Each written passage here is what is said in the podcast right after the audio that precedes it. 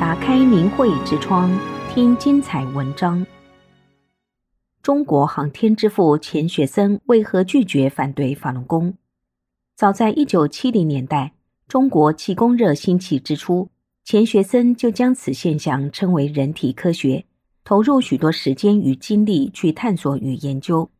钱学森曾表示，研究两弹、氢弹和原子弹是给予的任务，而他的兴趣是在学术领域，是在思想上的创新。作为一位物理学家，对微观世界的了解越深入，对于生命与宇宙奥秘的探知也就越投入。经过自身的深入考察和研究，得出特异功能是真实存在的结论。中共开始打压迫害法轮功之后，钱学森被多次胁迫。要他公开反对特异功能和法轮功，但钱学森始终不改初衷。这位国宝级人物洞察先机，早在五十多年前，很多人反对气功现象，试图遏制气功之时，钱学森力挽狂澜，独排众议，上书中央，表明对于特异功能与气功的鼎力支持。一九八零年，大陆一部以特异功能为题材的纪实片《你信不信》。如实记录了一些特异功能现象，如耳朵认字、透视及搬运功能。当时正值中国刚刚开放，封闭了多年的中国人仿佛从冬眠中一觉醒来，人们不自觉的就把特异功能和传说中的种种神话联系起来。随着气功的普及和推广，加上一些著名科学家的试验佐证，特异功能逐渐的被广大民众所认可。中国人向来都有崇佛尚道之风，佛道两家修炼文化在中国能传承数千年，而且修炼出许多艺人高士。这方面的神奇故事不仅存在于史书，也一直在民间口耳相传。钱学森亲自创建中国人体科学学会，并担任负责人，对未来的人体科学发展功不可没。他认为，人体科学可能导致一场二十一世纪的新的科学革命，也许是比二十世纪初的量子力学相对论更大的科学革命。一九八二年五月，时任中共总书记胡耀邦在看了钱学森的来信之后，从最早的怀疑报刊上不要介绍和宣传，转变为可以允许极少数人继续研究这个问题，也允许他们办一个小型的定期的研究情况汇报。发给对这方面有兴趣的科学工作者阅读和继续探讨，这也直接导致胡耀邦指示中宣部制定了对气功和人体科学研究实行不报道、不争论、不打棍子的三不政策。自1983年到1987年间，钱学森在航天医学工程研究所共做了一百多次报告或发言，这些报告和发言涉及人体科学、系统科学。气功、中医、特异功能等问题，后来集结整理成《人体科学与现代科学纵横谈》一书。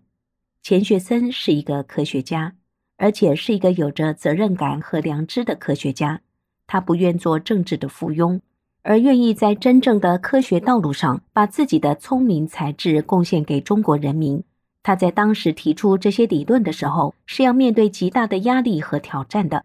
但是他一旦看到人体科学的巨大而不可思议的前景的时候，他是真正投入全部的身心去研究的。钱学森把气功特异功能看成是一种功能态，把气功特异功能中医系统理论的研究置于科学框架之内，对气功特异功能的研究起了很大作用，并且明确指出气功是打开人体科学大门的钥匙。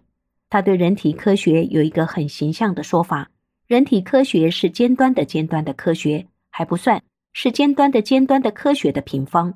这样的话出自于一个科学泰斗之口，分量之大可想而知。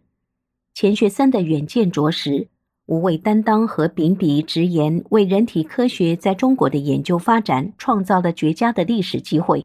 一方面，中国的人体科学得到了实质性的研究；另一方面，也促使气功这一传统的民族文化瑰宝得以大放异彩，一直在中国延续了几千年，并因文革及中共的意识形态而沉寂无声的修炼文化，也由这一官方的默许而逐渐的为人民群众所了解和接受。钱学森先前的声望，尽管是中共有目的的宣传造成的，但也因为他在推广气功及人体科学发展方面起到了很大的引领和推动作用，对人体科学的发展所做出的贡献，使他在整个人类文明发展史上都将留有一个显赫的位置。中共党魁江泽民上台之后，虽知法轮功对国家百利无一害，对人民身心健康有杰出贡献。但只因法轮功在数年间受到极多民众的爱戴，便深感妒忌与不满。一九九九年七月，江泽民和中共互相利用，发动了对法轮功的迫害。中共以整个国家机器进行的对法轮功的绞杀，要达到的目的，就是要对所有中国人的良知进行灭绝。一个连真善忍都容不下的独裁政权，还能容下什么呢？江泽民多次以颁奖、拜年、祝寿等名义，亲自造访已瘫痪十多年的钱学森，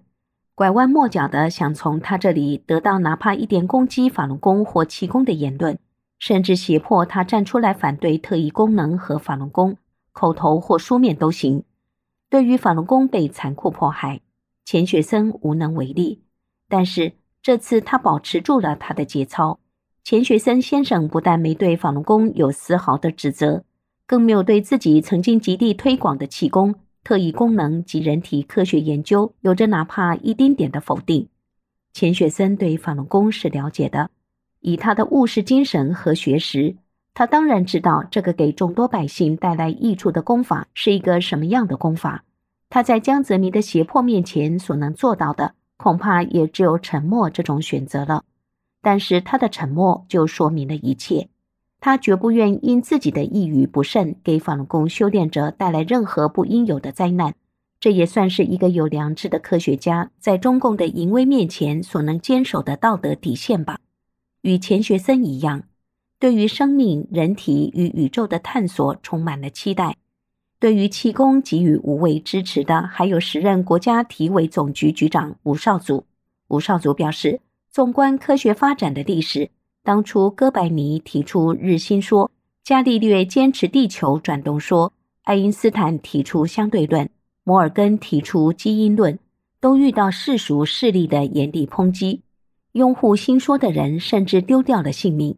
他呼吁中央对人体特异功能研究和气功开绿灯。对于法轮功，武少祖给予明确肯定。一九九八年五月十五号。武少祖到长春视察全民健身活动，到市区观看了长春市法轮功学员集体练功的盛况。央视当晚十点晚间新闻节目报道这则新闻，播放时间共约十分钟。法轮功是一九九二年由李洪志先生传出的佛家上乘修炼大法，